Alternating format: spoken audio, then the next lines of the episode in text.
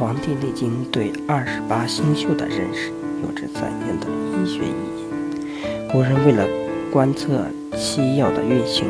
确认了天球中的二十八个星群为二十八宿。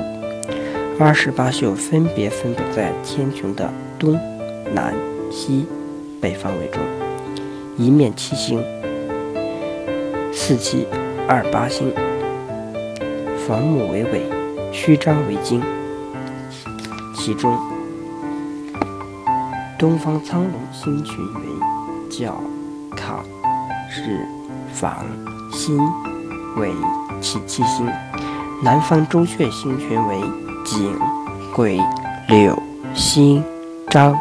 羿、真七星；西方白虎星群为癸、鲁、未、昂、毕、角、参七星。北方玄武星群为斗、牛、女、戌、龟、巳、弼七星。这二十八星宿的确定，是以人们最初观察土星是运动周期约为二十八年为据。虽然在《内经》成书时已经精确测算出土星是运动周期为二十九点三二年。但此时二十八宿的观念已经被人们认同并广泛应用，所以此后二十八宿之数就不再与土星运行周期发生联系。《黄帝内经》是如何以二十八宿为天文背景构建其相关医学理论？一是确认人体经脉长度，并推论营卫气血运行规律，认为人体经脉主干的。总长度为十六丈二尺，气在其中运行。一株雨深，水下二刻，日行二十五分；一昼夜十二时辰中，日行周天二十八宿，水下露百合。人呼吸的次总次数为一万三千五百息，在一次呼吸的时间段，脉内气血运行的速度为六寸。根据这些相关数据进行加减乘除四则运算，推算出胃气一株液在体内运行五十周次，并进一步测算出胃气在体内运行零点五周时，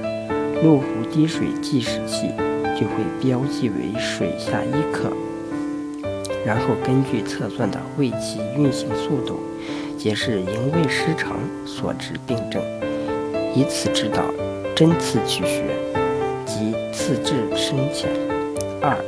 是运用二十八宿确定十干统运的原则。十干统运是五运六气理论基本法则之一，即甲乙之岁，土运统之；乙庚之岁，金运统之；丙辛之岁，水运统之；丁壬之岁，木运统。戊癸之岁，火运统之。十干统运原则又是在二十八宿天文背景下确定，认为当天之气精于牛女五分，兼天之气精于辛为一分，苍天之气精于尾氏癸酉，肃天之气精于康时母弼。玄天之气精于张翼游尾，所谓物以分者，魁壁较之，则天地之门户也。这是古人在仰观天象时发现，当天是令天、苍天、肃天、玄天的五行气色天象，分别横贯周天二十八宿的。不同星宿之间所对应的时间方位，于是根据五行气色天象所显著的天干宿位，确定时干统运原则，并以此原则推远不同年份的岁运，以及每年五步的周运，在此基础上进一步推测相关年份及。每年五步时段的气候、物象、可能发生的自然灾害、可能产生的致病邪气和疾病流行情况，以及据此来制定相应的治疗原则、治疗方法和选择相应的治病药物。三是根据二十八宿观测太阳运行规律，确立二十四节气。二十四节气是根据太阳运行周天二十八宿的不同时段确定。冬至是太阳运行到虚星时点，夏至是太阳运行到张星时点，这也就是逢木为尾，虚张为金。二十四节气又体现着日、地间阴阳二气消长变化，以及由此产生的气候变化。人体的生理、